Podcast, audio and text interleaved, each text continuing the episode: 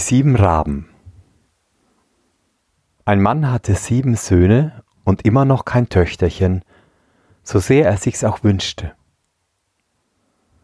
Endlich gab ihm seine Frau wieder gute Hoffnung zu einem Kinde. Und wie's zur Welt kam, war's auch ein Mädchen. Die Freude war groß, aber das Kind war schmächtig und klein, und sollte wegen seiner Schwachheit die Nottaufe haben. Der Vater schickte einen der Knaben eilends zur Quelle Taufwasser zu holen. Die anderen sechs liefen mit, und weil jeder der Erste beim Schöpfen sein wollte, so fiel ihnen der Krug in den Brunnen. Da standen sie und wussten nicht, was sie tun sollten, und keiner getraute sich heim. Als sie immer nicht zurückkamen, war der Vater ungeduldig und sprach Gewiss haben sie es wieder über ein Spiel vergessen, die gottlosen Jungen. Es ward ihm Angst, das Mädchen müsste ungetauft verscheiden. Und im Ärger rief er Ich wollte, dass die Jungen alle zu Raben würden. Kaum war das Wort ausgeredet, so hörte er ein Geschwirr über seinem Haupt in der Luft, blickte in die Höhe und sah sieben kohlschwarze Raben auf und davonfliegen. Die Eltern konnten die Verwünschung nicht mehr zurücknehmen. Und so traurig sie über den Verlust ihrer sieben Söhne waren, trösteten sie sich doch einigermaßen durch ihr liebes Töchterchen, das bald zu Kräften kam und mit jedem Tage schöner ward. Es wusste lange Zeit nicht einmal, dass es Geschwister gehabt hatte, denn die Eltern hüteten sich, ihrer zu erwähnen. Bis es eines Tags von ungefähr die Leute von sich sprechen hörte. Das Mädchen wäre wohl schön, aber doch eigentlich schuld an dem Unglück seiner sieben Brüder. Da ward es ganz betrübt, ging zu Vater und Mutter und fragte, ob es denn Brüder gehabt hätte und wo sie hingeraten wären. Nun durften die Eltern das Geheimnis nicht länger verschweigen, sagten jedoch, es sei so des Himmels Verhängnis, und seine Geburt nur der unschuldige Anlass gewesen. Allein das Mädchen machte sich täglich ein Gewissen daraus und glaubte, es müsste seine Geschwister wieder erlösen. Es hatte nicht Ruhe und Rast, bis es sich heimlich aufmachte und in die weite Welt ging, seine Brüder irgendwo aufzuspüren und zu befreien es möchte kosten, was es wollte.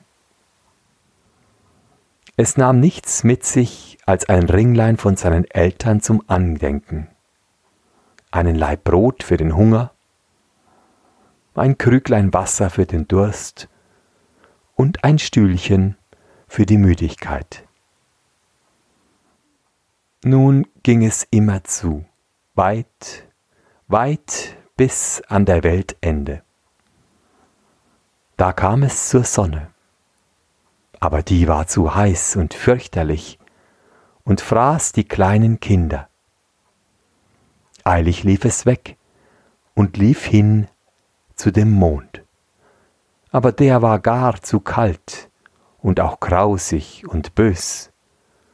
Und als er das Kind bemerkte, sprach er, Ich rieche, rieche Menschenfleisch da machte es sich geschwind fort und kam zu den Sternen. Die waren ihm freundlich und gut, und jeder saß auf seinem besonderen Stühlchen.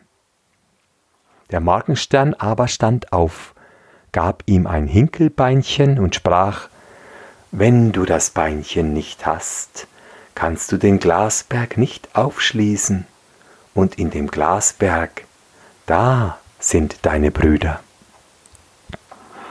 Das Mädchen nahm das Beinchen, wickelte es wohl in ein Tüchlein und ging wieder fort, so lange, bis es an den Glasberg kam.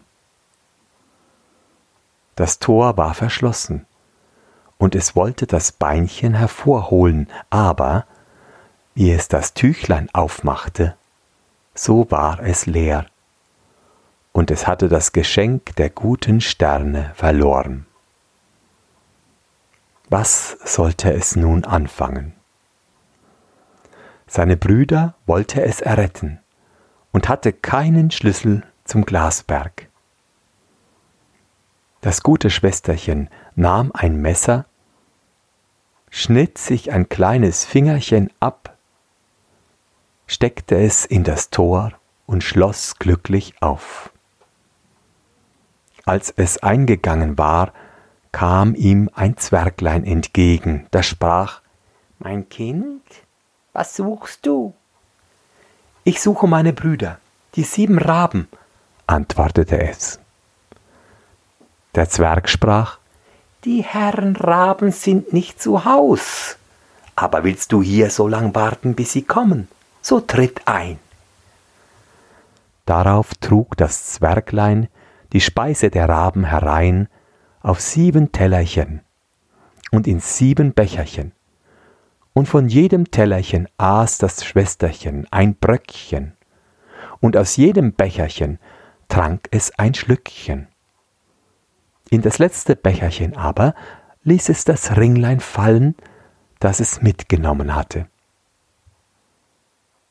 Auf einmal hörte es in der Luft ein Geschwirr und ein Geweh, da sprach das Zwerglein Jetzt kommen die Herren Raben heimgeflogen. Da kamen sie, wollten essen und trinken und suchten ihre Tellerchen und Becherchen. Da sprach einer nach dem andern Wer hat von meinem Tellerchen gegessen? Wer hat aus meinem Becherchen getrunken? Das ist eines Menschen Mund gewesen. Und wie der siebente auf den Grund des Bechers kam, rollte ihm das Ringlein entgegen. Da sah er es an und erkannte, dass es ein Ring von Vater und Mutter war, und sprach Gott gebe, unser Schwesterlein wäre da, so wären wir erlöst. Wie das Mädchen, das hinter der Türe stand und lauschte, den Wunsch hörte, so trat es hervor. Und da bekamen alle die Raben ihre menschliche Gestalt wieder. Und sie herzten und küssten einander und zogen fröhlich heim.